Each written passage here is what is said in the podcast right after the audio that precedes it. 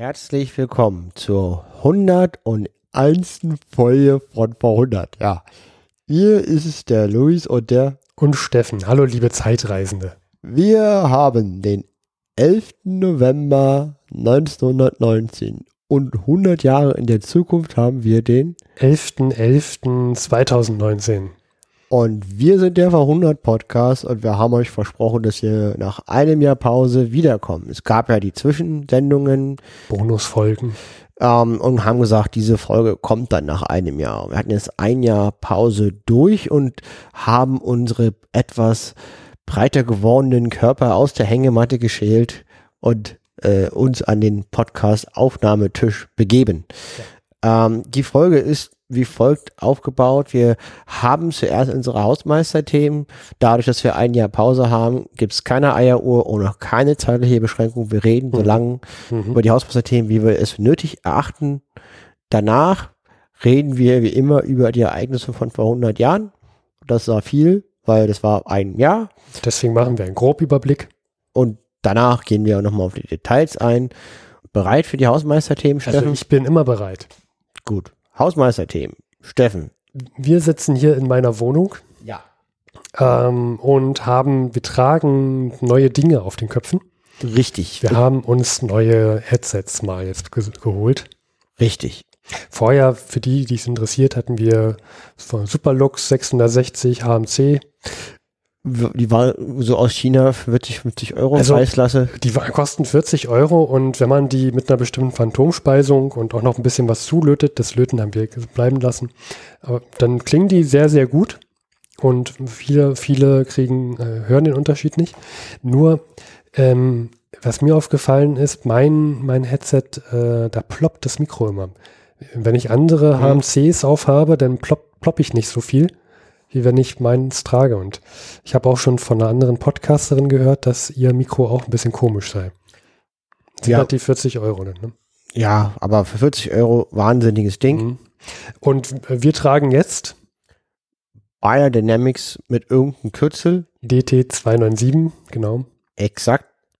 Und die sind etwas teurer klingen besser, verwenden viele andere Podcasts so eine Art rechts unten Goldstandardlösung, kosten ja. dumme Kabel 300 Euro, davon hat sich jeder ein gegönnt, ein gegönnt, eins gegönnt. Plus Adapterkabel. Ja, ja, genau, das ist immer furchtbar, die brauchen ein eigenes Kabel, toll, das Kabel ist austauschbar, aber ist natürlich eine proprietäre äh, Anbindung, man muss so ein Originalkabel kaufen, das kostet ein Fuffi allein das Kabel, so teuer wie das ganze alte Headset. Man lebt nur einmal, bis jetzt bin ich trotzdem sehr zufrieden. Und äh, ja, äh, wir können davon leben. Dann vielleicht ganz grob, was haben wir im einen Jahr gemacht und wie wird es hier weitergehen? Steffen, ein Jahr, wie war's? Was hast du getan? In welchen Hängematten hast du dich fundgelegt? Ich habe Bonusfolgen von vor 100 geschnitten. wir haben die ja vorher aufgenommen und ich habe immer gesagt, ja, ja, ich schneide die dann alle vorher und dann habe ich keinen Aufwand mehr und muss nur noch auf so einen Publish-Button drücken. Ja, denkst du, ich saß jedes Mal, saß ich drei Tage vor dem Monatsersten, saß ich da und habe diese Folge dann geschnitten. Dachte, warum machst du das jetzt erst, verdammte Axt? Aber ja, so ist das halt. Ansonsten, äh, Masterarbeit habe ich geschrieben. Und Lu Luis, was hast du gemacht? Ich habe Chinesisch gelernt. Also ich habe viele andere Dinge getan, aber ich habe das Jahr genutzt jetzt bei meinen Hobbys. Jetzt die Zeit, die ich jetzt nicht fürs Podcasten sozusagen aufbringen kann, weil es keinen 100-Podcast gab, habe ich in Chinesisch lernen gesteckt. Ich bin jetzt mittlerweile in meinem dritten Chinesisch-Kurs und ich weiß nicht, falls jemand das was sagt, ich zum 1. Dezember, ich lebe ich aus dem Fenster, ich bin auch angemeldet, wenn aber noch nicht bezahlt, werde ich die HSK-1-Prüfung schreiben. Und das ist sowas wie die ja eine Sprachprüfung, der, das ist halt von der Regierung so, ein, so eine Prüfung, die man in Berlin an der FU schreiben kann, Konfuzius-Institut, und davon gibt es sechs Stufen und die erste wäre jetzt nach einem Jahr fällig zum 1. Dezember. Und ich habe Hoffnung, dass ich das auch bestehe. Und da habe ich echt viel, aber viel, viel Energie und Aufwand reingesteckt. Ein Jahr lang. Ja. Ähm, nicht, nicht, nicht für diese Prüfung, sondern generell diese Sprache. Ähm, ja, die äh, ist ja auch sehr, sehr, sehr, sehr anders. Ja, die ist anders und äh, war auch viel Nerv und Zeit und naja, äh, um alles in der Arbeit. Also mhm. die Prüfung wäre dann A1 nach einem Jahr und äh, ich sag's auch immer laut, weil das, das ist eine Motivation, das dann auch zu machen. Ob ich es dann mache, weiß ich nicht, weil das ist relativ äh, für mich mit meinen Fähigkeiten und meinem vorhandenen Zeitbudget viel, möchte jedes Jahr so eine Prüfung schreiben. Das heißt nächstes Jahr A2, aber ich muss erstmal eins, also ganz viele Events. Also ob das auch so kommt, gute Frage. Ich lehne mich sehr weit aus dem Fenster. Also die Zeitreisende haben das jetzt mitbekommen. Ja, ja. Das, Das ist auch dann die HSK 3, also bis B1, B2 würde ich schon irgendwie gerne kommen wollen. Weil, ja, Chinesisch ist auch, glaube ich, eine coole Sprache, wenn man sie kann und ich kann es halt privat viel gebrauchen. So. Ja.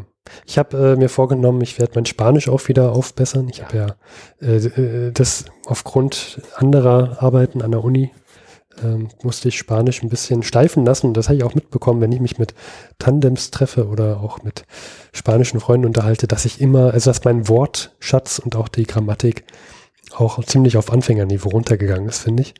Und das wird ab Januar mache ich da auch wieder einen kleinen Kurs mal und probiere mich da auch ein bisschen zu verbessern wieder. Vielleicht kurze Wasserstandsmeldung. Einfach nur ein Wort. Wie läuft mit der Masterarbeit, Steffen? Wir sind noch ein Jahr Pause. Ein Also- Wort reicht. Also wir haben ja jetzt, wir, wir nehmen noch vor dem 11.11. auf und ähm, Ende, ach, das können wir noch erwähnen, das Histocamp ist Ja. am ähm, 22.11., das ist ein Freitag und beginnt da und das weiß ich, weil das der Abgabetermin der Arbeit ist und ich hoffe ja, dass, dass ich vorher abgebe. Ähm, mir fehlt nicht mehr viel. äh, würde ich sagen, dann haben wir doch beide was aus dem Jahr gemacht, was wir frei hatten. Ja, und eigentlich bräuchte ich jetzt Urlaub. Stattdessen beginnen wir wieder diesen Podcast. Aber ähm, wo wir gerade dabei sind, dann können wir auch mal sagen, äh, wir haben vor, vor 100 jetzt wie folgt rauszubringen. Es wird im Dezember keine Folge geben. Vielleicht erstmal ganz groß, wir machen den Podcast erstmal weiter. Ach ja, das sollte man mal erwähnen. Ne? Ja, also der geht weiter. Das wussten wir selber auch erst vor acht Wochen. Also das ist jetzt echt, das, wir mussten halt das Jahr auch nutzen, um, um in, uns zu hören. Also weitermachen wollen in der perfekten Welt, das stand nie außer Frage, zumindest bei mir. Ich weiß nicht, wer Steffen war. Die Frage ist weitermachen können, weil doch sehr, sehr viel Zeit einfach investiert werden muss, wenn man Hm. ein gewisses Niveau erreichen möchte.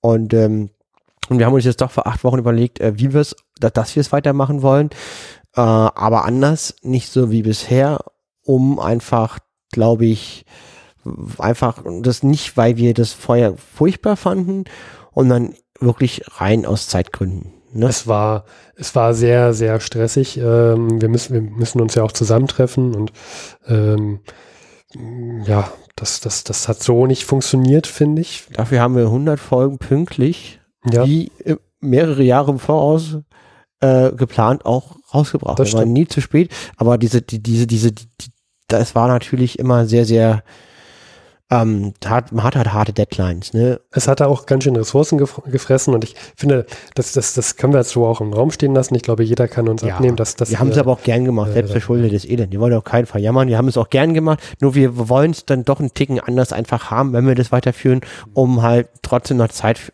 andere Sachen zu haben. Und ja, also wer dachte, dass der 100 Podcast beendet sei, äh, er geht weiter. Und es wird wie folgt sein. Ab Januar beginnt die neue Staffel von vor 100. Und äh, wir bringen einmal im Monat eine Folge raus Hm? und teilen das auch wieder in Staffeln. Eine Staffel wird fünf Folgen haben.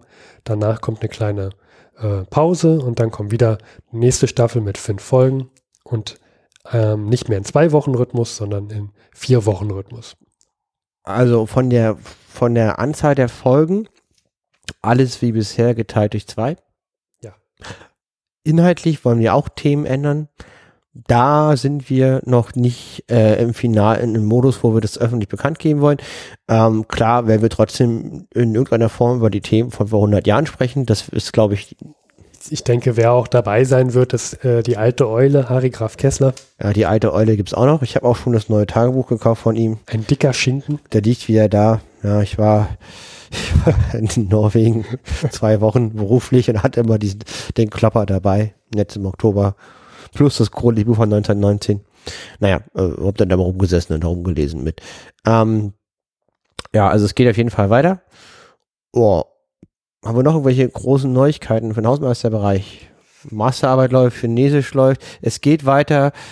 Folgenhäufigkeit ist zwar reduziert, inhaltlich gibt es Änderungen, sind noch Ja, nicht final. ja. Wir haben neue Headsets, bitte Kommentare, ob die gut oder schlecht sind, freuen wir uns. Und äh, ansonsten ja, wir können uns auch, eine Sache können wir noch tun, ähm, uns erstmal bedanken an diejenigen, die jetzt diese Folge hören, denn nach einem Jahr quasi nichts Neuem rausgebracht, außer diesen Bonusfolgen. Ist Die- dieser Feed immer noch abonniert bei euch. Vielen Dank dafür. Mal vielen Dank, genau. Äh, generell, wenn ihr Ideen habt, immer senden. Ja, klar. Wenn, äh, wir, wir nehmen jetzt ähm, vor 11.11. aus, am 11.11. kommt diese Folge raus und wir, ähm, Haben dann also nochmal zehn Wochen Zeit, was ja im Verhältnis zu vorher, wo wir alle zwei Wochen eine Sendung rausgekloppt gekloppt haben, ja luxuriöse Zeit ist. Ähm, wobei sich das dann immer kürzer anfühlt, als es ist. Und da ist dann halt, dann könnt ihr uns doch gerne schreiben oder uns anrufen. stimmt, der Anrufbeantworter ist immer noch geschaltet. Und ähm, ja, ich denke, man sieht, wo wir abdriften, wenn wir keine Eieruhr haben. Genau. Die Eieruhr wird auch bleiben. Die wird auch die bleiben. die nämlich gut, weil Podcaster haben ein Selektionsproblem. Sie sind schon in diesem Hobby, weil sie, glaube ich, auch gerne mal reden. Ansonsten sind sie da falsch. Und sie reden dann auch gern über ein Thema, was sie für, selber für sehr wichtig halten, nämlich sich selber. Das ist aber nicht immer wichtig für alle anderen. Daher ist eine Eieruhr sehr gut. und ähm, zusätzlich Kapitelmarken. Und ich würde sagen, damit können wir diese, ich würde es auch Bonusfolge nennen, starten. Genau. Und wir reisen ins Jahr 1919.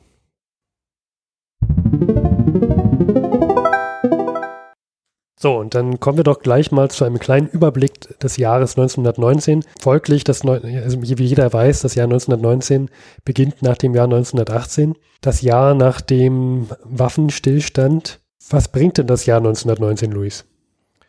Die Soldaten kehren heim, ein Frieden ist beschlossen.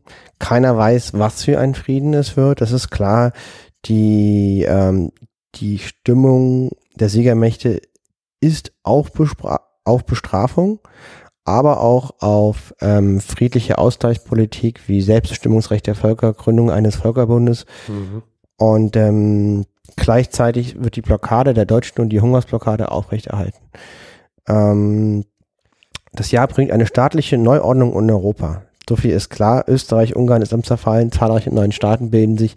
Auch die, auch an deutsche Gebiete des, ehemal, des ehemaligen Deutschen Reiches werden äh, Ansprüche gestellt. Ja. Und es bringt auch äh, neu, eine Neuordnung in Deutschland, im Deutschen Reich.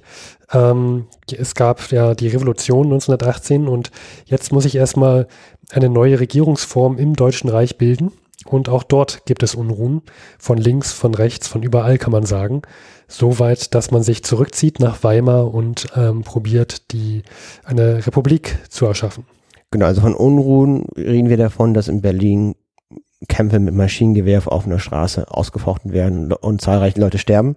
Genau, und die, und es gibt drei große Blöcke, die die Unruhen machen. Wir haben einmal die Partei, die in Weimar sitzt, sozusagen die Gruppierung, das ist eine bürgerlich-demokratische Bewegung, gebildet von der SPD als auch von der Zentrumspartei, aber vor allen Dingen der SPD, die eine neue Verfassung wollen, die eine Republik wollen, ohne Monarchien, eine Demokratie. Wir haben die radikal-Linken, Ernst Thiemann, Rosa Luxemburg, Spartakisten, die in den Aufstand proben und antidemokratisch eine, eine, eine extrem linke Politik verfolgen. Ja. Und wir haben die radikal-Rechten. Wobei die damalige Regierung, also sozusagen die Sozialdemokraten, die auch sozusagen ähm, an die den Frieden auch unterzeichnen werden und, und auch nach, um Frieden gebeten haben, die halten in den ersten Monaten und ich nach meiner Meinung auch zu Recht die extrem Linken für die unmittelbar größere Gefahr und verbünden sich in Zweifelsfall mit den Rechten, die dadurch auch ungestört agieren können und ihre eigenen Ziele verfolgen können. Genau, dann haben wir das zum Beispiel. Ähm, was haben wir noch? Es kommt äh, zu den Friedensverhandlungen. Es kommt ein Frieden, der ähm, in den einzelnen Ländern als auch im Deutschen Reich nicht gut aufgenommen wird. Dazu kommen wir noch. Was würdest du noch sagen, Luis? Was ist noch erwähnenswert? Worauf werden wir noch eingehen? Ja, also wir haben einen Haufen deprimierende Themen. Gerade der Frieden von Versailles ist aus meiner Sicht ein ganz großes Unglück. Kommen wir später im Detail zu. Wir haben aber interessanterweise auch positive Themen. Ne? Gerade für Deutschland. Demokratisierung des poli- politischen Lebens. Acht-Stunden-Tag wird Wirklichkeit. Gewerkschaften sind Tarifpartner äh, anerkannt als, als, als Verhandlungspartner für Arbeitgeber. Es gibt eine internationale Arbeiterkonferenz, die Richtlinien für internationales Arbeitsrecht ähm, ermitteln.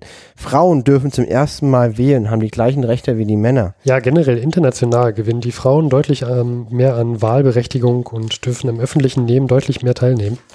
Sie haben ja auch mehr, mehr Selbstbewusstsein entwickeln können, weil sie mehr gearbeitet haben im Laufe des Krieges. Weiter ist auch so, es wird zum Beispiel das Bauhaus gegründet. Auch kulturell ist dieses Jahr trotz alledem von Bedeutung. Auch darauf werden wir eingehen. Auch die, äh, es gibt zahlreiche Kinos, Kinoneugründungen und auch ähm, ja, Schauspieler, die sich zusammenschließen. Ich würde sagen, wir beschreiben einmal so ein Bild, wie die Lage ist am Anfang des Jahres, bevor wir in die Themen einzeln einsteigen. Und ich habe mir so drei Faktoren, finde ich, können wir rausblicken. Einmal, die Soldaten kehren heim vor der Front. Wovor hatte man Angst? Ja, es gab Rückkehrerprobleme. In, in dem Sinne, dass es ungeregelt war. Ähm, Weihnachten stand im Jahre 2000, äh, 2019, hatte 18 kurz bevor. Und die Soldaten wollten unbedingt Weihnachten zu Hause sein und verließen teilweise ähm, ohne Befehl ihre Einheiten. Und das Problem mit den ganzen Soldaten war, dass sie auch oftmals Geschlechtskrankheiten hatten.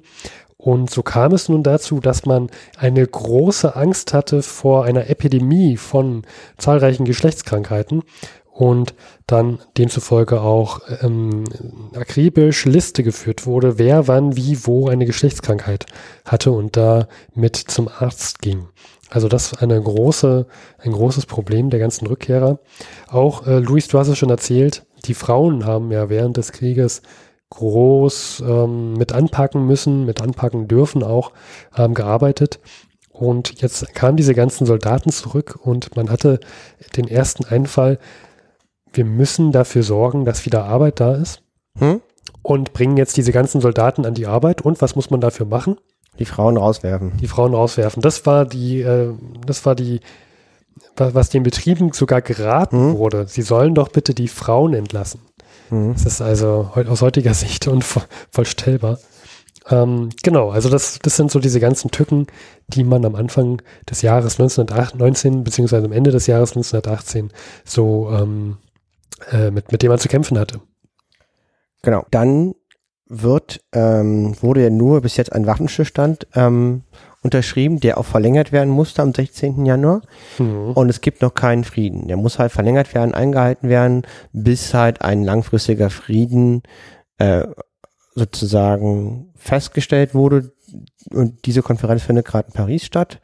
Und da möchte ich nochmal einfach sagen, wie die Stimmung war, wie, wie miteinander umgegangen wurde. Also diese Hungerblockade gegen, gegen das Deutsche Reich, die wird weiter aufrechterhalten und so lange, bis halt der Friede beschlossen ist. Und so lange müssen die Deutschen wirklich hungern, sind schon mehrere hunderttausend Deutsche auch verhungert und die Plakade wird nicht aufgehoben, um halt.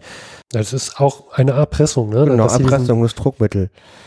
Und zum Beispiel 16. Januar, also nur wenige Wochen nach dem, na sagen wir mal, zwei Monate nach dem 11. November, nach dem Frieden. Ja, so.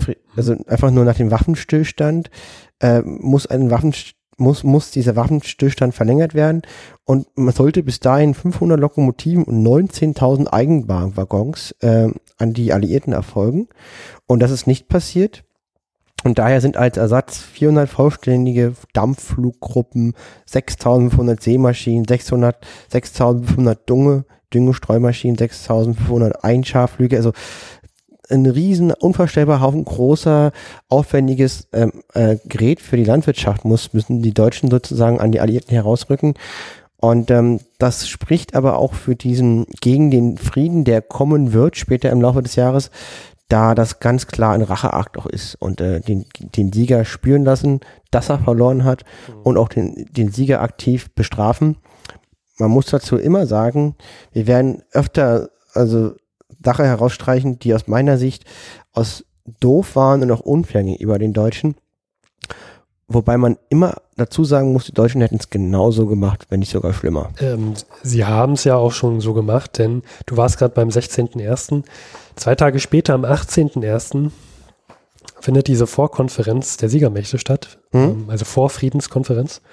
Und die ist genau 48 Jahre nach der Gründung des äh, Deutschen Kaiserreichs in mhm. Versailles. Und ich meine, die Deutschen haben gezeigt in der Vergangenheit, dass sie es auch so gemacht haben. Ich meine, sie haben es ja auch in Versailles sie, gemacht. Sie haben es in Versailles, in diesem Spiegelsaal auf französischem Boden, haben sie ihr deutsches Kaiserreich gegründet.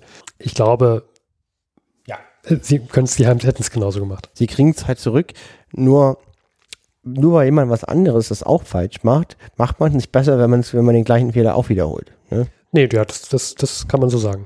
Ähm, man, man, muss nur da sagen. Und einfach vielleicht nochmal die Stimmung. Wir haben in vielen Staaten einen Zustand, den man als Frankreich als Taumel und im Deutschen Reich als Spiel- und Tanzhut beschreibt. Es, obwohl die Leute bitterarm sind, es gibt Inflation, katastrophale Wirtschaft, Versorgungslage, ein Haufen Arbeitslose, die Soldaten müssen integriert werden, es gibt Verletzte, Verstümmelte. Trotz allen dem schießen, gibt sogar, wie gesagt, Straßenkämpfe in, in Berlin, Bars und Clubs wie Pilze aus dem Boden. Kino ist Unterhaltungsmedium Nummer eins. Die Leute haben eine Sucht nach Vergnügen. Sie wollen diese Zeit des Krieges vergessen. Sie wollen den Tag genießen, komme was er wolle. Das ist so die Stimmung, die mhm. wir haben. Diese bestrafen wollen der Unterlegenden. Es gibt trotzdem Stimmungen, die einen Ausgleich anstreben. Es gibt diese Vergnügungssucht. Es gibt die Soldaten, die heimkehren, man hat Angst vor Geschlechtskrankheiten. Es gibt die Frauen, die sich eine Rolle erarbeitet haben am Arbeitsmarkt und jetzt davor stehen, sie wieder abgeben zu müssen. Es gibt ähm, Regierungen, Systeme, die gestürzt sind, so vor allen Dingen in Deutsch, Deutschland oder in Österreich mhm. und neue Verfassungen müssen geschaffen werden. Es gibt ähm, neue Staaten, die entstehen. Es ist unfassbar viel in Bewegung. Es herrscht auch eine große Unsicherheit keiner weiß, was das Jahr bringen wird. An der Stelle sind wir gerade und die Folge dient dazu, euch das Jahr zu zeigen und nachzuerzählen. Bis zum 11. November 1919, an dem Tag, wo am 11. November 2019 diese Folge rauskommt. Wir sitzen jetzt hier auf meiner Couch. Genau, wir haben das Chronikbuch 1919 vor uns. Wir haben jetzt dieses Jahr zusammengefasst, vor allen Dingen eingeleitet, in welcher Lage wir uns befinden. Und äh, dann gehen wir jetzt einfach das Jahr durch. Äh, sind jetzt im Januar, wir haben uns zwei Themen, die für den Januar stehen, ausgeguckt. Steffen, Friedenskonferenz in Paris. Ja, wir waren ja schon am 18. Januar vor bei der Über, beim Überblick. Und da sprach ich sie schon an, die Vorfriedenskonferenz der Siegermächte. 48 Jahre zuvor, 1871, Gründung des Deutschen Kaiserreichs. Und diese Vorfriedenskonferenz, die leitet, die, die leitet diese Stimmung auch ein in einem Zeichen, in der die Friedenskonferenz stehen soll. Und sehr interessant fand ich daran, dass Clemenceau, französische Ministerpräsident, ist der Obermufti in Frankreich damals. Der leitet das so mit ein und er alle Anwesenden, also alle Anwesenden, die da sind, übrigens nicht das Deutsche Reich, nicht die Mittelmächte, allen Anwesenden empfiehlt er, zu drei wichtigen Punkten eine Denkschrift zu verfassen. Das sind unter anderem die Verantwortlichkeit der Kriegsurheber, dann Bestrafung der Kriegsverbrechen und äh, internationale Arbeitergesetzgebung. Und Clemenceau empfiehlt vor allem zu der Verantwortlichkeit der Kriegsurheber eine Denkschrift zu lesen, die schon vorbereitet wurden von zwei Pariser Strafrechtslehrer möchte betonen Strafrecht. Also man könnte unken, es geht hier ums Bestrafen. Ja, ja, soll das auch. Und diese kamen in ihrer Untersuchung zu folgendem Ergebnis. Ganz überraschend. Dass nämlich der deutsche Ex-Kaiser Wilhelm II nach dem Straf- und Zivilrecht persönlich für den Krieg und für die von den deutschen Streitkräften begangenen Verbrechen verantwortlich zu machen sei. Und das finde ich ist ein ganz, das spiegelt das wieder, in welchen Zeichen eigentlich diese Vorfriedens- oder auch Friedensverhandlungen stehen, dass es schon vorab zwei Denkschriften gibt, die eigentlich hier das Leitmedium darstellen für alle Anwesenden. Die sollen sich das durchlesen und basierend darauf sich ihre eigenen Gedanken machen zur, zur unter anderem Kriegsschuldfrage und wie man diese Kriegsverbrechen bestrafen soll. Genau, also da wird eine Friedenskonferenz äh, also verstehe jetzt richtig, die machen eine Friedenskonferenz, wo die weltweit Leute einladen. Und genau. was finden die auf ihren Tischen? Ein Zettel, wo drauf steht, der andere ist doof und schuld. Genau, und die sollen basierend auf diesen Argumenten, die da schon vorbereitet wurden, ihre eigenen ganz, Gedanken aufschreiben. So ganz unvoreingenommen. ne? Man muss ja mal, man ja. muss ja auch so ein bisschen da. vor allem, vor allem derjenige, der doof sei, der ist noch nicht mal anwesend. Ich möchte hier auch nochmal betonen, dass Kaiser Wilhelm II. aus meiner Sicht ein Idiot ist und es ist ein großer Unglück, dass er, äh, dass er so viel Macht hatte. Ja, das ähm, kann ich nur unterstützen. Hm. Er tut mir persönlich überhaupt nicht leid.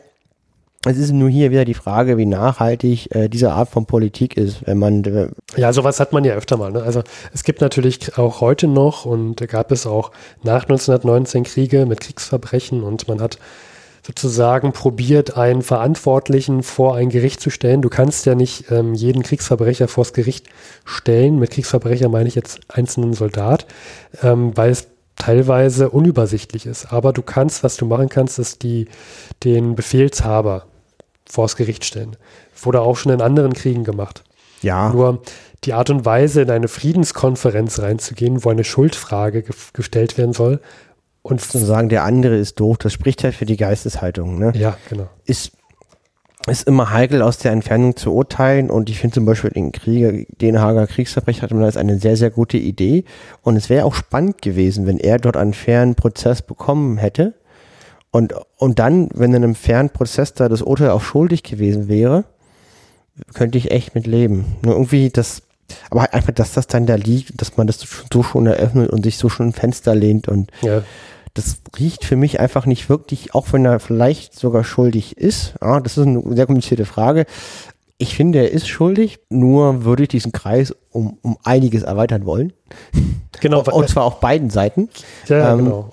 Es, es, wird ja hier, es wird ja hier gesagt, ähm, dass er, dass er äh, persönlich für den Krieg und für die von den deutschen Streitkräften begangenen Verbrechen verantwortlich zu machen sei. Ja, das ähm, also, also kann man kann man also da sind ja Verbrechen passiert und und und er hat in entscheidender Stelle diesen Krieg auch mit herbeigeführt. Ähm, zum Beispiel mit dem Blanco, mit dem Blanko-Checker in Österreich, Ungarn. Und das ist halt einfach, einfach auch ein fieser Idiot, der, der einfach viel zu viel Macht hatte. Mit den, mit diesen, mit, aber mit diesen Merkmalen, da, da findet man noch mehr. Das reicht nicht, das an einen festzumachen. Da gibt's noch mehr. Ja, Genau. Ähm, ich denke, wir sollten das jetzt auch hier lassen. Äh, Ganz diese, komplexes Thema. Diese Schuldfrage, da streiten sich äh, Historiker schon seit Jahrzehnten drüber. Es gibt immer mal von Jahrzehnt zu Jahrzehnt immer mal wieder neue äh, Ansichten. Das können wir jetzt hier nicht klären. Das lassen können wir auch nicht klären. Wir können man kann nur gucken, welche Frieden in der Geschichte erfolgreich waren und welche nicht. Äh, und, und den Frieden, wo man den Feind, glaube ich, nicht gedemütigt hat, sondern versucht hat, was mit ihm aufzubauen, den auch supportet hat. Ja, ja. Also ich fand, die Amerikaner haben das nach dem Zweiten Weltkrieg sehr gut gemacht. Ja, ich glaube, dass sie aber auch sehr viel aus dem aus 1919 sehr viel gelernt haben. Ja, und die hatten halt ein unmittelbares, unmittelbares System, Systemproblem mit den Russen. Die mussten auch, die mussten auch performen. Sonst hätten, das wären die vielleicht die unter, unterliegenden Mächte, die Japaner und Deutschen kommunistisch geworden. Ja, das wär, hätte, hätte übel ausgehen können im Go Live. Ja, genau. Na, ist so. Der Marshallplan war, ne, war ja. auf jeden Fall. War besser als der Agrarplan. Ja, Deutschland und, mein Deutschland, Japan sind beides jetzt Demokratien und äh, starke Verbündete der Amerikaner, weil sie halt in dem Fall auch aufgebaut wurden und nicht bestraft wurden. Mhm. Auch wenn die Deutschen das auch arg verdient hätten in vielen Stellen. Gut, aber komplexes Thema. Wir springen weiter. Das ist aber das, die Diskussion, wenn wir noch oft haben. Haben wir noch mehr zu dieser Friedenskonferenz? Es kommt, ja, es kommt auch auf dieser Vor Vorfriedenskonferenz, wie sie eigentlich heißt, kommt es auch dazu, dass tatsächlich der, der Völkerbund also die Gründung eines Völkerbundes beschlossen mhm. wird, was ja ähm, äh, Will, äh, Woodrow Wilson vorher im Jahr 1918 schon gefordert hat. Und das wird jetzt auch tatsächlich umgesetzt dann. Das ist ja eine sehr gute Idee, dass man eine Liga der Nationen gründet, die statt Kriege zu führen miteinander reden. Ja, auch einen festen Sitz hat, regelmäßig tagen soll, um Konflikte zu lösen. Die sitzen in der Schweiz. Genau, das, das wäre es vielleicht gewesen. Das hätte vielleicht auch 1914, hätte man vielleicht gebraucht. Ja. Also da muss man auch sagen, da gibt es auch helle Kerzen auf der Torte, nicht nur Nebelkerzen. Dann war das zweite große Thema der Spartakusaufstand niedergeschlagen am 12. Januar. Und da möchte ich den Harry Krag Kessler rausziehen, weil der war da auch in Berlin und hat das sozusagen live miterlebt. Und er, er beschreibt am 5. Januar, ich fuhr, wie er auf Karl Liebknecht knaf. Natürlich traf er auf Karl Liebknecht und hat auch mit eine Rede von ihm angehört. Äh, ich fuhr nachmittags um 5 zum Alexanderplatz, um zu sehen, wie die Sache steht. Und da war das Polizeipräsidium besetzt. Das war ein ganz wichtiger äh, Event, ganz wichtiges Merkmal in diesem Aufstand. Äh, davor staute sich eine dichte Menschenmenge.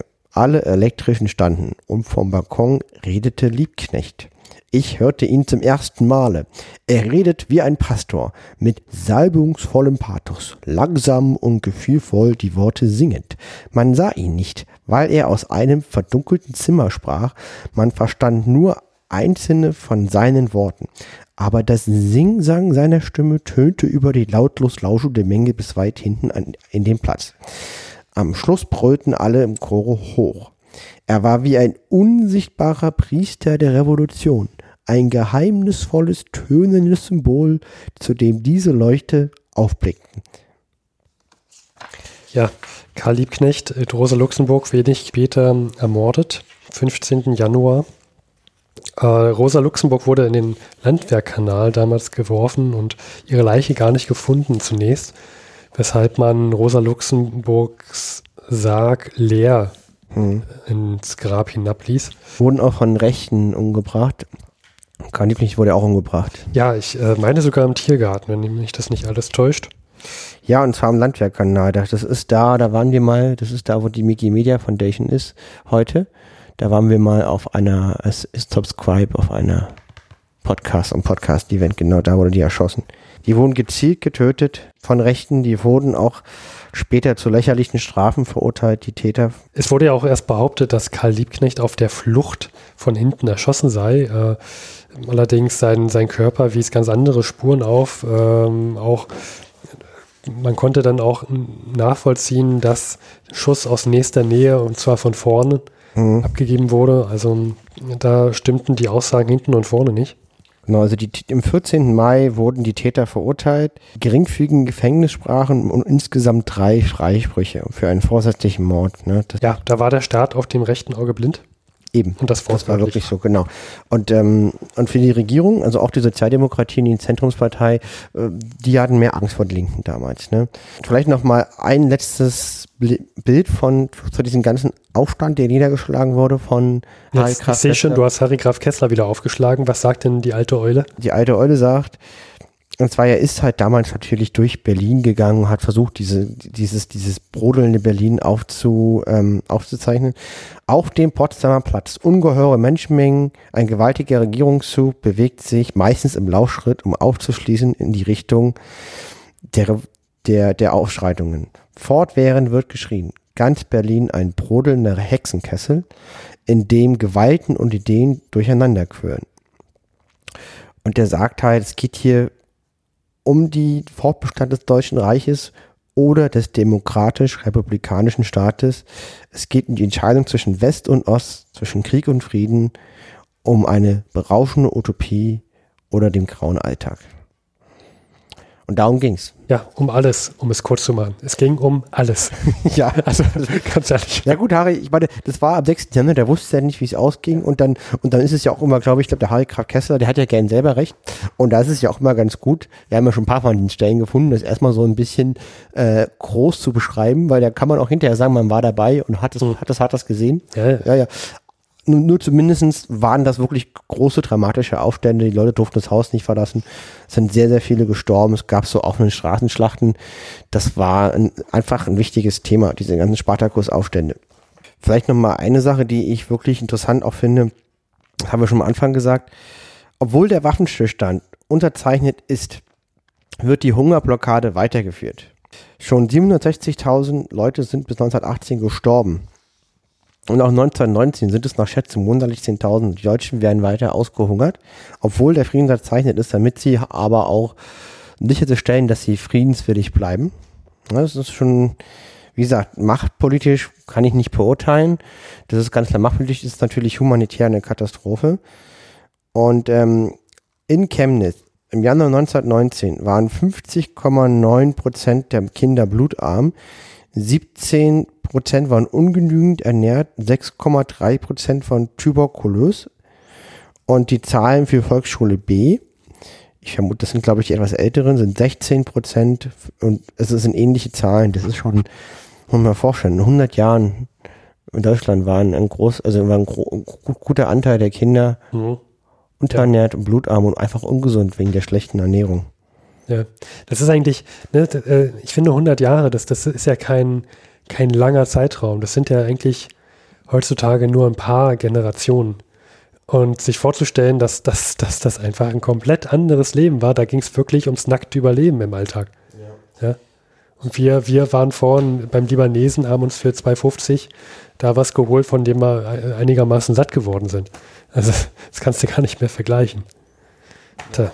Ja, du meintest Hunger, Hungerblockade bleibt weiterhin bestehen und wir haben ja vorhin schon gesagt, dass es so eine Art Erpressung auch ist. Mhm. Und ich finde, das beschreibt ganz gut, wie es dann im Mai, wir sind da am 7. Mai, mhm. dazu kam, dass die Siegermächte dem, ja, unter anderem Deutschen Reich die Friedensbedingungen überreichten. Das kann man sich so vorstellen, dass die deutsche, deutsche Delegation anreiste und innerhalb von einer Stunde war dieses ganze Treffen abgefrühstückt im Sinne von, die mhm. Friedensbedingungen wurden überreicht und, und dann hatten sie diese auch zu akzeptieren. Wenn sie Argumente dagegen mhm. vorbringen wollten, dann konnten sie das machen, aber nur auf schriftlichen Wege. Das heißt, man wollte auch ein, eine Diskussion verhindern mit den mit der Delegation.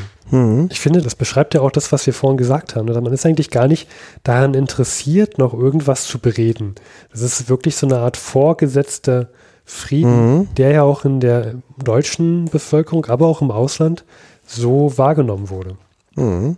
Es gab ja nicht nur im Deutschen Reich, es gab überall, auch in Frankreich und auch Teile der Labour Party in, in Großbritannien haben dagegen protestiert. Und vielleicht nochmal zu sagen, also, also erstmal, das ist die, das ist die Situation in Paris, ne? Und die sozusagen werfen jetzt den, den Mittelmächten einen, einen Frieden vor den Füßen, während sie parallel ausgehungert werden, um dann höflich zu beten, dass diese doch angenommen werden.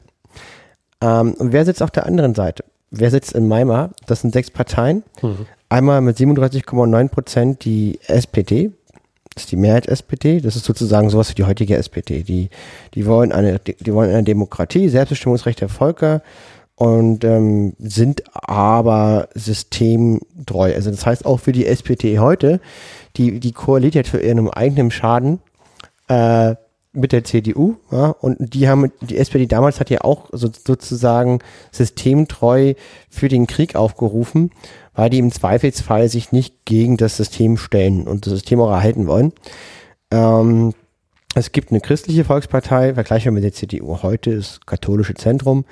Die haben 19,7 Prozent. Es gibt die drittstärkste Partei, ist eine Art DDP, das, sind, ist eine linksliberale Partei.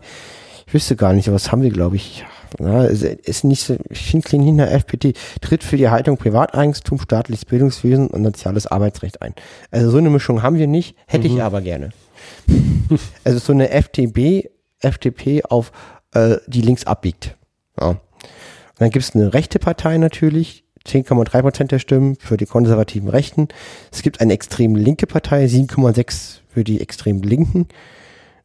Und dann noch kleinere Parteien. Nur mal so, das ist sozusagen, die sitzen in Weimar und wollen jetzt einen neuen Staat machen, müssen aber auch mit diesen Friedensverhandlungen irgendwie zurande kommen.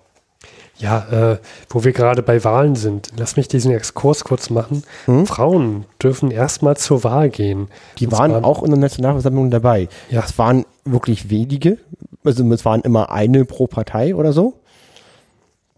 Waren aber welche da. Ich habe hier mal die Bilder übrigens von allen.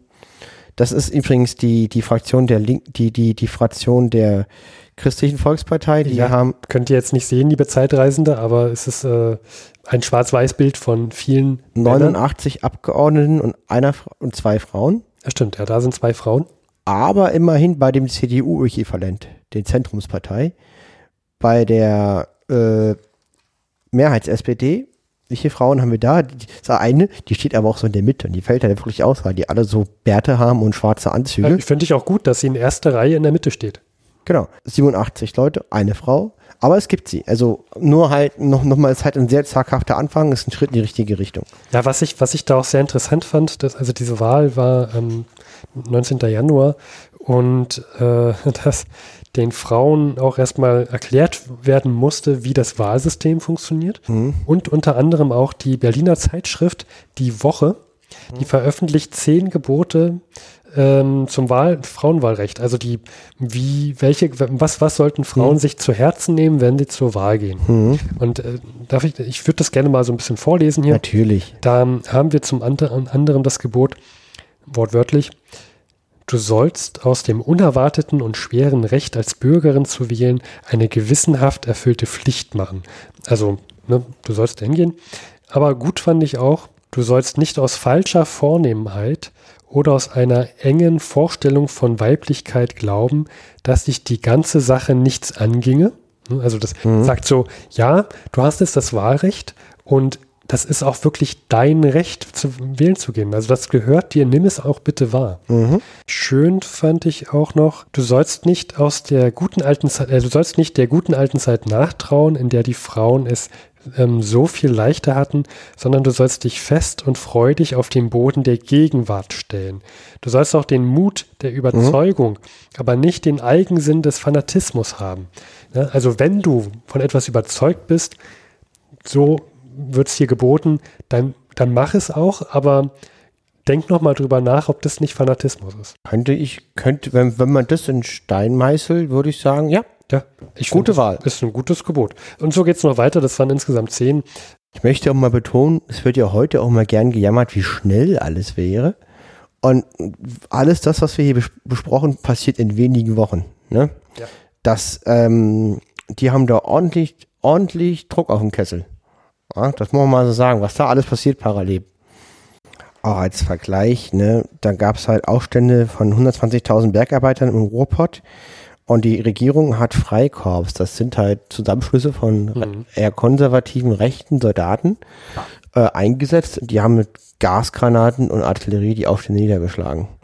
Und auch die SPD, möchte ich es immer nur mal sagen, weil äh, ja, andere Zeiten. Also man darf es nicht, man darf nicht aus der heutigen oh, ja, Sicht die Leute von damals bewerten. Ne? Man muss es halt nur zeigen. Genau, andererseits wäre halt, ist halt eine, eine, ein gewonnener Spartakusaufstand sicherlich nicht friedlich und auch nicht mit äh, ohne Todesopfer. Also da gibt es wahrscheinlich auch keine guten Lösungen, die man, die man da zeigen kann. Auch Hindenburg richtet einen Appell am 14. Februar an Deutschlands Söhne. Oh ja, das, das ist generell nochmal ähm, da geht es um, um die Frage im Osten. Ja. Denn da haben wir immer noch Gefechte. Es ist so, dass nicht ganz klar ist, wo später mal die Grenze im Osten mhm. Deutschlands verlaufen wird. Und teilweise gibt es auch noch Gefechte an, den, an, an einigen Stellen und Orten. Und teilweise haben auch die, die Menschen vor Ort Angst, dass es wieder zu Gefechten kommen könnte. Das heißt, die, diese, diese Ostgebiete sind gerade sehr viele Pulverfässer. Und jetzt kommt hier so ein Hindenburg, oberste Heeresleitung, mhm.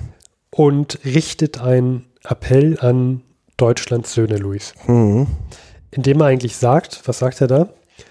Er sagt, liebe Söhne Deutschlands, verteidigt den Osten, verteidigt unsere Grenzen, ähm, so wie damals auch 1914 so müsst ihr jetzt auch wieder an die Grenzen, an, ins Gefecht äh, gehen.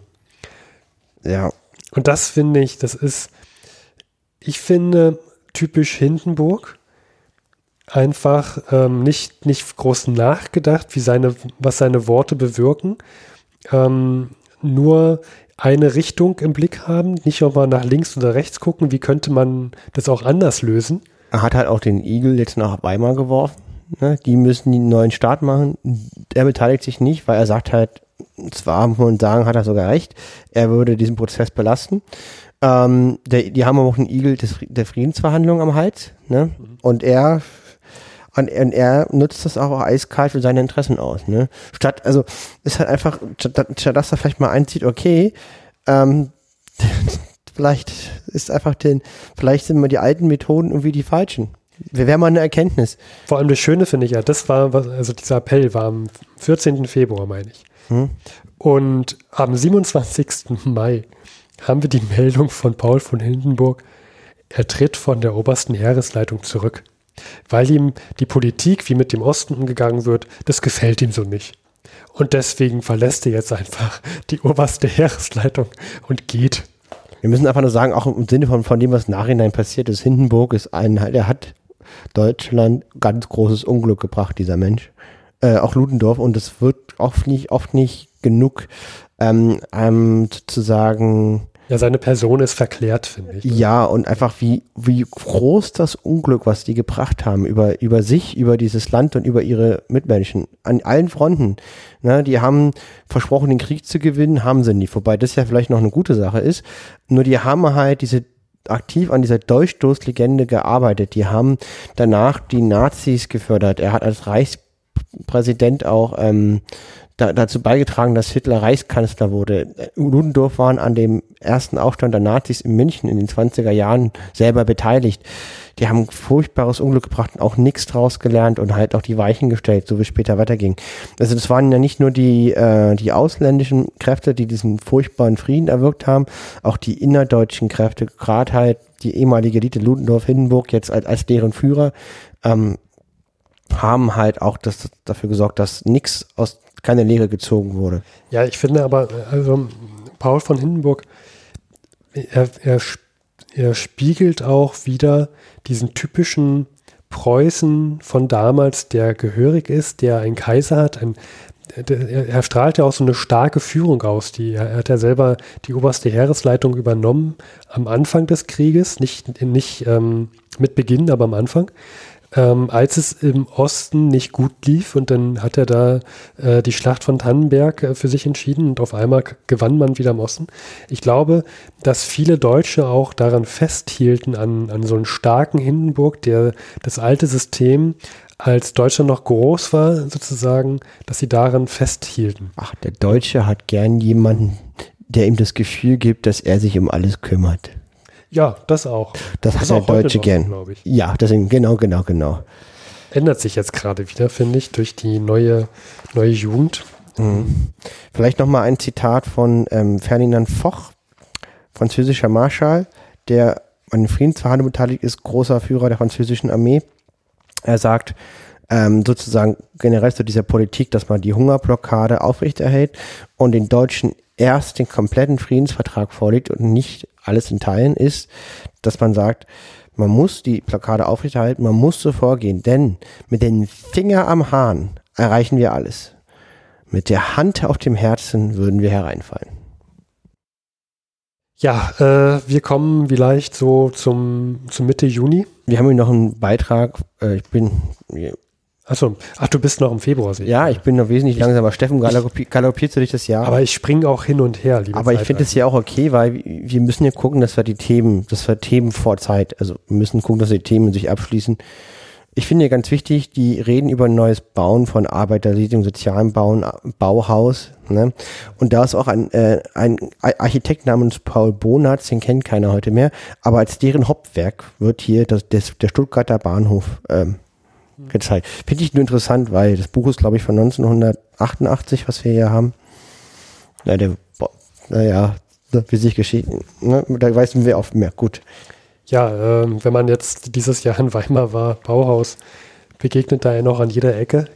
Ich war zwei Tage dort und ich glaube, hätte man einen kurzen getrunken, jedes Mal, wenn das Wort Bauhaus zu hören oder zu lesen war, äh, also man hätte, glaube ich, die Taxifahrt vom Bahnhof zum Hotel nicht überstanden. Ja, es, ich finde es immer übel, wie sehr berühmt das ist. Ne? Auch, also meine, meine Freundin ist in, in China, kennt jeder Bauhaus. Ich war mit ihr auch schon da, die finden das toll. Ich war mit ihr auch schon in Dessau, ist das. Ja, ja, ja Dessau und Weimar, es gibt da mehr. Mhm. Und äh, war ich mit ihr und da waren wir auch im Bauhaus, Einfamilienhaus angeguckt und das ist total, also ich habe auch Bauhausmöbel. Ich bin aber damit aufgewachsen, meine Eltern Bauingenieure und ich ja. ja. Für mich ist es, also ich bin überrascht, wie auch weltweit bekannt das ist, dass die ja, auch diese ganzen Leute sind ja später alle in die USA gegangen und haben da darum gelernt, auch während des Zweiten Weltkrieges. Das ist irgendwie total immens gewesen. Ja, mir, mir war das auch gar nicht so bewusst, ehrlich gesagt. Äh, teilweise. Man denkt so, das sei so ein Dessau-Weimar-Zeug, so dass man halt kennt als alter Ossi. Ja, wir beide mit zwei, auf zwei, ein Jahre für die Mauer, aber, aber das ist halt weltweit total. Wahrscheinlich kriegen wir jetzt wieder irgendwelche tollen Nachrichten in dieser Erkenntnis. Auch dafür gibt es die Blockieren-Funktion. Ah, ich möchte nur betonen, ich bin immer wieder überrascht, wie, wie, wie, wie wichtig und relevant und prägend dieses, dieses Bauhausbewegung weltweit global gesehen ist.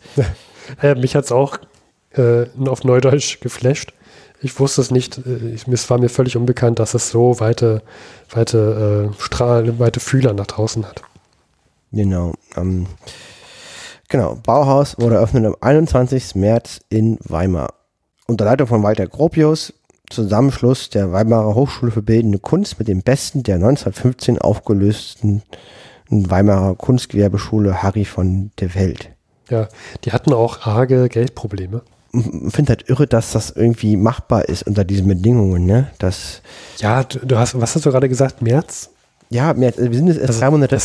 Auch da, Bauhaus gegründet, ist das du hast ja noch gar keine feste Regierung so richtig, ne? Nein, die, also, die, die schrauben immer noch an der, Ver an der Verfassung rum und mittlerweile sickert so durch, okay, Ostpreußen soll eine eigene Insel werden, es gibt einen polnischen Korridor, Danzig soll eine eigene Stadt unter Verwaltung des Völkerbundes werden, es gibt Riesenrevolutionen, ne?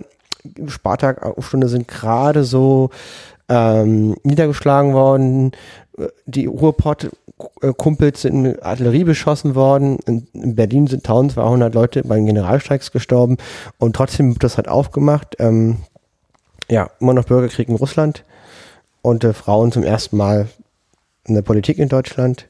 Es gibt noch eine Revolution in München. Und das alles im ersten Drittel, ja? Ja. Wahnsinn. Ersten Viertel sogar. Wahnsinn. Ja, ähm, bist du jetzt schon im April angekommen, Luis? Ja, ich bin nicht mehr frei. Jetzt bin ich bei dem Thema Freikorps, weil das war ganz wichtig für die Rechten.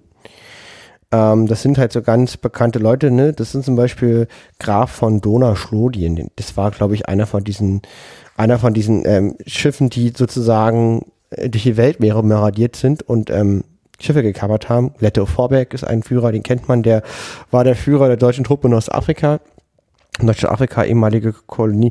Ritter von Epp ist auch ein, der war später zur Nazi-Zeit ganz wichtig. Und äh, diese Leute führen halt, das sind freiwillige Verbünde unter die Regierung und die kämpfen gegen die auch Gründung von kommunistischen Räterepubliken. Das sind so Teilrepubliken unter extrem linker Führung, die versuchen, ähm, ihre eigenen Staat zu machen, ihre eigenen Regeln zu machen und dieses demokratische bürgerliche System zu stürzen. Mhm. Und die werden aber aufgelöst von den Freikorps mit Billigung der Regierung, die aber wieder selber auch antidemokratisch sind. Ja, das Prinzip, ein Freikorps zu gründen, also mit ähm, eigener, selbsternannter Macht Ordnung durch die Straßen zu bringen, das ist ähm, komischerweise öfter mal in der Geschichte von rechten Bewegungen eine Idee, die man gerne aufgreift. Ja, vielleicht ein Aufruf Wer schützt unseren vergewaltigten Osten? Wer schützt uns vor Bolchemismus und Terror? Wer sichert die Nationalversammlung? Wer steht hinter der Regierung? Naja, hm. das ist der Landesschützenchor Wertern. Pioniere nach vorn, das schwarze Korrupt. Nur solch deutsche Männer, welche das Herz auf dem rechten Fleck haben, wollen sich melden. Ja. Könnte auch ein Aufruf einer bestimmten Partei Deutschland sein. Ja, ist es halt, das sind die Freikorps. ich glaube, viele Leute haben sich da auch gemeldet aus guten Absichten. Ne? weil, weil die halt wirklich äh, verhindern wollten, dass das Chaos ausbricht. Also viele Soldaten, nur die, die Leute, die das führen, das sind keine unschuldigen Lämmer, die das gute, also aus meiner Sicht, die eine gute Vision haben, sondern die, die sind in der Vergangenheit verhaftet und wollen zum Beispiel, glaube ich, keine sozialdemokratische Demokratie. Und dann sind wir jetzt zum 7. Mai. Genau. Und das ist das, was ich vorhin schon sagte, den, der deutschen Delegation wird erstmalig die, ähm, die, werden die Bedingungen vorgelegt. Mhm. Und wir sind einen Monat später, wir sind am 16. Juni, da kriegen die Alliierten nochmal die Gelegenheit, Ausbesserungen zu machen. Denn das Deutsche Reich hat sich mit einigen Bedingungen nicht, äh, nicht, nicht zufrieden gegeben und hat gebeten, nochmal hier und da was zu ändern. Und wir reden jetzt hier nicht von kleineren Änderungen. Und die Alliierten sagen aber dann am 16. Juni, nein, nichts da. Ein paar kleine Änderungen kriegt ihr ja, aber das Grundsätzliche, wovon wir immer gesprochen haben, da bleiben wir hart. Und ihr habt jetzt fünf Tage Zeit, dann müsst ihr das unterschreiben. Und das finde ich auch so eine hammerharte Sache.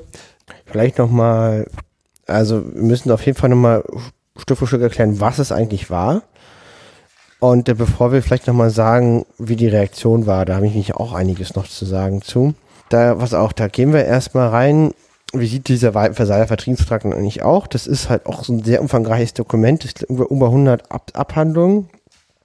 Äh, unterschrieben haben Vertreter der USA, Großbritannien, Kanada, Australien, Südafrika, Neuseeland, Britisch-Indien, Frankreich, Italien, Japan, Belgien, Bolivien, Brasilien, China, Kuba, Ecuador, Griechenland, Guatemala, Haiti, Saudi-Arabien, Honduras, Liberia, Nicaragua, Panama, Peru, Polen, Portugal, Rumänien, Serbien, Kroatien, Slowenien, Thailand, Tschechoslowakei, Uruguay, Deutsches Reich. Fürs Deutsche Reich Hermann Müller und Johannes Bell. Und ähm, genau. Und das ist der Versailler Vertrag. Sieht sehr altmodisch aus, ist halt so ein gelbes Büchlein mit so Wachssiegeln und Seidenbändern und Mhm, so Ja. und so Unterschriften, die kein Mensch lesen kann. Worum es geht, ist halt ähm, aus deutscher Sicht die Verlust der Weltmachtstellung. Gut, das war ja, das war, das sind 15 Teile, 44 Artikel. Und ähm, Das kann ich aber auch nicht äh, übel nehmen, den Siegermächten. Ich meine, Nein. da ist halt, da ist halt dieser, dieses riesige Gebiet im, in der Mitte Europas. Und die wollten einfach, dass, dass, die, dass da mal Ruhe ist und richtig, dass da die Bedrohung auch weggeht. das kann man, das kann man wirklich nachvollziehen. Ne? Also jetzt mal so nackte Zahlen ist, ähm, klar, die müssen ihre Kolonien abgeben. Und dann sind 13,5 Prozent des Staatsgebietes abzugeben. Und das sind 6,5 Millionen Menschen. Was halt interessant ist, für einen Teil der Gebiete gibt es Abstimmungen. Für einen Teil gibt es die aber auch nicht. Ne? Und ähm, Ich glaube, in Masuren war das auch ne, so eine Abstimmung. Und in Schlesien. genau, Schlesien und Masuren waren Abstimmungen. Und aber auch Preußen, Westpreußen und Danzig, Elsass, Gebiete in Belgien und in, in Dänemark wurden einfach abgetreten. Und äh, da gab es auch nichts zu melden.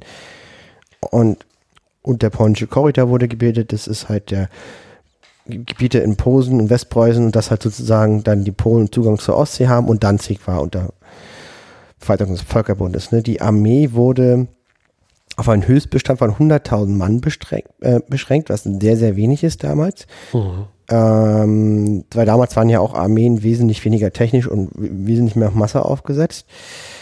Und ähm, es gab, wurde nicht mehr erlaubt, eine Luftwaffe zu besitzen. Die, die Marine musste abgegeben werden. Es wurde nur eine kleine Truppe mit sehr alten Schiffen behalten werden, so, sozusagen, dass das Deutschland militärisch komplett ähm, hilflos war. Wo, wobei das noch so Punkte, die ich jetzt persönlich nicht ganz so dramatisch finde. Ähm, richtig. Und das ist jetzt ganz grob, worum es halt, worum es jetzt sozusagen geht. Was ich hier noch spannend finde, ist erstmal ähm, eine Aussage vom, ähm, vom US-Außenminister Robert Lansing. Der sagt dazu, prüft den Vertrag und ihr werdet finden, dass Völker gegen ihren Willen in die Macht jener gegeben sind, die sie hassen, während ihre wirtschaftlichen Quellen ihren Entrissenen äh, in entrissen würden, anderen übergeben wird. Hass und Erbitterung, wenn nicht Verzweiflung, muss die Folgen derartiger Bestimmung sein. Es mag Jahre dauern, bis diese unterdrückten Völker imstande sind, ihr Joch abzuschütteln. Aber so gewiss wie die Nacht auf den Tag folgt, wird die Zeit kommen, da sie den Versuch wagen. Ja, das sagt der Außenminister dazu. Fand ich auch interessant. Ähm, weil es gibt ja noch, es gibt ja noch viel mehr. Das sind jetzt nur die theoretionalen Themen, auch nur auf Deutschland bezogen. Es gibt das Thema, dass die Deutschen diese alleinige Kriegsschuld auf sich nehmen müssen und dann müssen die ja noch umfangreiche Reparationszahlungen leisten. Und ähm, und ähm, was ich auch nicht Gebiete, die abtreten, sind auch wirklich äh, Schlüsselgebiete, zum Beispiel, was gerade in der damaligen Zeit der Schwerindustrie wichtig war, Eisenerz. 74 Prozent der Eisenerzproduktion wird, muss abgegeben, also ist in den Gebieten, die verloren gehen oder die übergeben werden. 30 Prozent Stahl, 28 Prozent äh, Steinkohle, 50 Prozent Kohle, wie gesagt, Parallel. Ähm, sind, ist es eine gigantische, ähm, sozusagen, sind gigantische Reparationsmeldung zu zahlen. Genau, das sind 100 Milliarden in Gold. Ich habe hier so ein Plakat, das sind angeblich 100 Eisenbahnzüge. Ja, das ist eine immense Summe. Also das ähm, 100 Jahre später mit der Inflation, das wäre jetzt heute deutlich mehr Geld, äh, oder besser gesagt Gold. Ähm, das konnten sich die Leute damals auch schon nicht vorstellen, wie viel das ist. Bei der Übergabe hat Clemenceau, der Obermufti in Frankreich, gesagt, meine Herren, Delegation des Deutschen Reiches, es ist hier weder der Ort noch die Stunde für überflüssige Worte. Sie haben vor sich die Versammlung der Bevollmächtigten der kleineren und größeren Mächte, die sich vereinigt haben, um den fürchterlichsten Krieg auszufechten, der ihnen aufgezwungen worden ist. Die Stunde der Abrechnung ist da. Sie haben uns um Frieden gebeten. Wir sind geneigt, ihn ihnen zu gewähren. Das könnte auch von Harry Graf Kessler sein, ne? Wir sind geneigt, ihnen den Frieden zu gewähren. Ja, also das ist halt, ich versuche das nochmal irgendwie zu gucken, die ganzen Umfassungen. Ähm, vielleicht statt Zahlen, was ich noch sehr, sehr spannend fand, ist einfach die Stimmung, ähm, die halt da waren. Also die, ähm, also die Deutschen, die sozusagen dann da sind, bei der Abreise werden, wird ihr Auto mit Steinen beworfen. Ja. Delegationsmitglieder werden durch Steinwürfe und Glassplitter verletzt. Ähm, Gegenvorschläge werden zum schroffen und beleidigender Form äh, verneint. Das Aussage sei, das Deutsche Reich trage alle Schuld am Krieg und müsse deshalb bestraft werden. Es könne froh sein, wenn es noch so gnädig davonkomme. Die überreichten Friedensbedingungen entsprachen dem Wunsch nach einem Frieden der Gerechtigkeit. Und ähm, ja, wenn man sich das halt durchliest, ist, ich finde das absolut furchtbar. Und ich war regelrecht traurig, wenn, wenn man liest, wie die damals miteinander umgegangen sind. Ja, das. Ähm, ja, da ist überhaupt gar kein Wille, ähm, da mit den Leuten sich wirklich mal auseinanderzusetzen um mit den Leuten auch zu sprechen. Ne? Also mhm. da bin ich schon der Meinung, dass wir 100 Jahre später zugelernt haben. Hoffentlich, ne? Und äh, aus deutscher Sicht kommen auch wirklich gute äh, Gegner, die sagen halt, ähm, finanziell äh, und die Hungerblockade sind wir sehr geschwächt und wir können die Zahlungen nur leisten, wenn wir produzieren, exportieren können, aber daraus sind wir durch die Bestimmung ja auch verhindert. Und ähm, Deutschland sollte in Townstaaten die uneingeschränkte meistbegünstigte und nicht nur hinsichtlich der Behandlung der Waren, sondern auch der Staatsangehörigen gewähren. Das heißt, sie kriegen auch bevorzugte Position. Genau. Deutschland soll seinen Zugriff in wichtigen Punkten auf die dem Friedensschluss folgende nächste Zeit binden, steht aber im Ausland völlig freien Zolltarifen gegenüber. Das heißt, sie können auch gar nicht frei handeln mit ihren Waren. Rechte hat nur die Entente gegenüber Deutschland. Export ist sehr schwer halt, ein feindlicher, damalig feindlicher Ausland. Also das ist der Versailler Frieden, der wurde am 23. Juni gebilligt unter großen Protesten und das hat auch zwei Monate gedauert, bis der angenommen wurde. Aber während der ganzen Zeit ist ja noch die Blockade. Du sagst die Blockade und ähm, ja, wollen wir doch gleich mal einen Monat später springen. Mhm. 12. Juli, da wird nämlich tatsächlich diese internationale Blockade aufgehoben. Ja. Die Hungerblockade endet mhm. im Juli. Ja, das muss man sich vorstellen. Es gab Waffenstillstand seit dem 11.11.18 mhm. und Juli endet es. Es, ist, es dauert nochmal über, also mehr als ein halbes Jahr, mhm. bis diese Blockade endet. Auch wahrscheinlich nur, weil die Bedingungen für diesen Versailler, Vertrieben, Versailler, Vertrieben, Frieden, mhm. Versailler Friedensvertrag angenommen wurden. Es wurde auch die Verfassung von Weimar beschlossen. Am 31. Juli, es geht hier Schlag auf Schlag. Ja, auch wieder ein großes Fass. Ich denke, ähm, wir sollten jetzt nicht die Verfassung durchgehen. Das kann man, das kann jeder auf, äh, mit seinen Mitteln machen. War die erste demokratische Verfassung im Deutschen Reich. Und ähm, sie hatte Stärken und Schwächen. Ähm, Kommen wir, kommen wir doch noch mal zu anderen, ich finde, freudigen Meldungen. Wir haben jetzt immer so von, von negativen, schlimmen Dingen berichtet. Es gab ein Luftschiff, was über den Atlantik geflogen ist, aber. Genau, das Luftschiff. Es fliegt zum ersten Mal ein Luftschiff, Luftschiff über den Atlantik. Du hast ja mal eine damals TM-Folge gemacht mhm. über Luftschiffe und Zeppeline. Mhm. Und ich wurde ja belehrt, dass beides nicht gleich, also es nicht dasselbe ist. Mhm. Es gibt auch eine Folge von A, Kennst du den Podcast? Hm? Kennst du den Podcast A? Nee.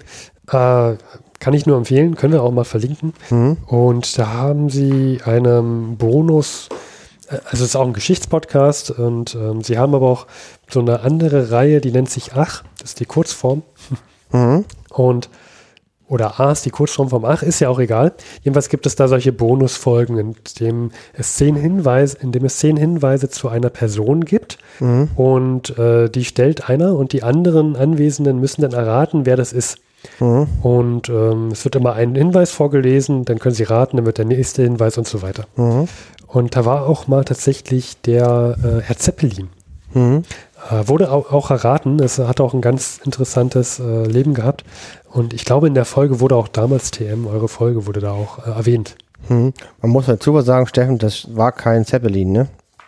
Also das war zwar, das war ein, Das war jetzt ein Luftschiff. ja, Genau. Es, es war auch ein Zeppelin. Ein Zeppelin ist ein starres Luftschiff mit äh, Wasserstofffüllung. Ne? Und das ist aber äh, Ich möchte der Korrektheit sagen, ich habe gesagt, dass es mir bewusst ist, dass ein Zeppelin und ein Luftschiff was anderes ist. ja, Oh je. Luis, Luis Gesicht, äh, Gesichtszüge entgleiten ein wenig. Punkt ist, britische Riesenluftschiff R-33 und R-34 einfliegt über den Atlantik. Eine sehr schöne Meldung. Wir haben auch erste, die, die äh, erste Erfolge bei der drahtlosen Telefonie. Haben Ja. wir eine Meldung. Die Ähm, Nationalversammlung hat die Versam Verfassung erschlossen und zieht wieder nach Berlin. Die Sachen stabilisieren sich. Ähm, was ich noch ganz spannend fand, ist, dass jetzt im September deutsche Soldaten aus Gefangenschaft zurückkehren. Die wurden natürlich auch nicht äh, zurückgeschickt, bevor der Frieden unter- unterzeichnet wurde, wobei das ja sogar irgendwie Sinn macht, ja, weil Ja, muss, ja. man muss erstmal Frieden haben. Ähm, 6. Dezember kommen, 1. Dezember kommen die ersten Transporte in Köln-Deutz an. und wir haben jetzt, das, das fällt mir zum ersten Mal auf in diesem Chronikbuch, äh, Hitler das erste Mal. Wo taucht der auf? Äh, auf der Seite warst du gerade, äh, genau. Und zwar ist hier eine Meldung, dass äh, Hitler am 5. September ähm, der Versammlung der Deutschen Arbeiterpartei, der damals noch genannten DAP, beitritt.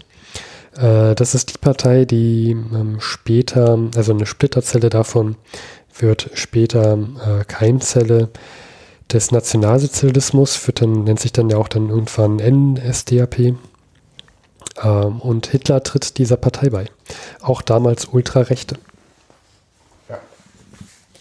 Ja, ist mir, also wir kommen jetzt tatsächlich schon mal zur Geschichte, wo Hitler auftaucht. Ja, zum ersten Mal. Das ist äh, nicht, mehr, nicht mehr weit entfernt, muss man sagen. Den, den, den wird man noch lange nicht mehr los, leider. Ja. Und dann sind wir auch schon im Oktober und Da fand ich ganz interessant Schulden. 1916 gab es 38 Milliarden Mark Schulden und äh, 1919 156 Milliarden Mark Schulden äh, und jetzt äh, im Oktober 204 Milliarden Mark Schulden. Also die Schulden haben sich innerhalb von zwei Jahren verzweieinhalbfacht. ja, Ohne Zahlungen, die aus dem Versailler Friedensvertrag sich entstehen. also immense Schulden. Und wir haben ja auch gerade erzählt, es gab erste, erste ähm, Erfolge mit, mit der ähm, drahtlosen Telefonie. Und wo wir gerade so bei Geld, Telefonien sind, da sind wir auch nicht weit entfernt vom Briefverkehr und Fernsprechverkehr. Und da haben wir hier eine kleine Tabelle mit Preisen. Die wurden nämlich ange angehoben im Oktober. Es gab jetzt höhere Gebühren für Briefverkehr, also für Briefe und Fernsprechverkehr. Ähm, wir können ja mal so ein paar Dinge nennen. Ungefähr ein Ortsgespräch hat 10 Pfennig gekostet. Und wenn man, ähm, sagen wir mal, in die nächste Stadt vielleicht die nächsten 100 oder 500 Kilometer entfernt sprechen wollte, dann hat das eine Mark bis zwei Mark gekostet. Und es gab hier auch die Kategorie über 1000 Kilometer. Und das kostete 4 Mark. Das war sehr viel Geld. Ja. Hm, vorstellen, das ist viel, viel Geld. Das ist, glaube ich, fast die 40 Euro heute oder sowas. Oder? Ja, äh, zum Vergleich, eine Fernpostkarte kostete 15 Pfennig. ja, das ist dann viel Geld, ja. Und ähm, Pakete bis zu 5 Kilogramm in die Fernzone kosteten 1 Mark und 25. Mhm. Das ist schon teuer. Wir haben wir mal gesagt, so um die Zeit kann man, kann man mit den Daumen ungefähr das gut abschätzen, wenn man sagt, so ein Facharbeiter, Hafenfacharbeiter hat so um die 70 Mark im Monat verdient. Mhm. Auch damals so ähm, Pi mal Daumen. Ja. Und dann, ja, enden wir auch schon langsam. Wir sind dann ja auch schon im November. Genau, vielleicht nochmal, es hat auch bis in Oktober gedauert, bis die Alliierten in ihren Parlamenten den Versailler Vertrag ratifizieren. Das passiert auch. Ähm, ne, was wir jetzt nur am Rande erwähnt haben, ist Deutsch, Österreich-Ungarn zerfällt in viele Einzelstaaten. Ähm, die Deutsch-Österreicher, die wollten sogar dem Deutschen Reich beitreten äh, werden so oft noch Deutsch-Österreich genannt im Jahr 1919. Und der Begriff verschwendet jetzt und Deutsch-Österreich wird zu Österreich. Sie kriegen einen eigenen Friedensvertrag, der ähnliche Wallungen auslöst wie der Versailler Vertrag und ähm, gründen Stadt Österreich. Und es wurde ihnen auch verboten, sozusagen das Deutsche Reich beizutreten oder andersrum.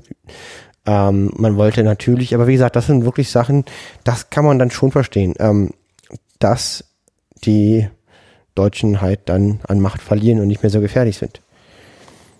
Genau. Und von meiner Seite aus, Luis, wollen wir langsam zum Ende kommen? Vielleicht noch etwas, es gibt ähm, auch noch Erfolge für deutsche Forschung. Was ich auch mal spannend finde, dass das trotzdem alles funktioniert, ist zum Beispiel F-13, erste zivile Ganzmetallflugzeug der Welt mit geschlossener Passagierkabine. Ja, äh, da darf man sich jetzt kein großes Flugzeug bei vorstellen. Ich glaube, da passen nur so drei Passagiere oder so rein.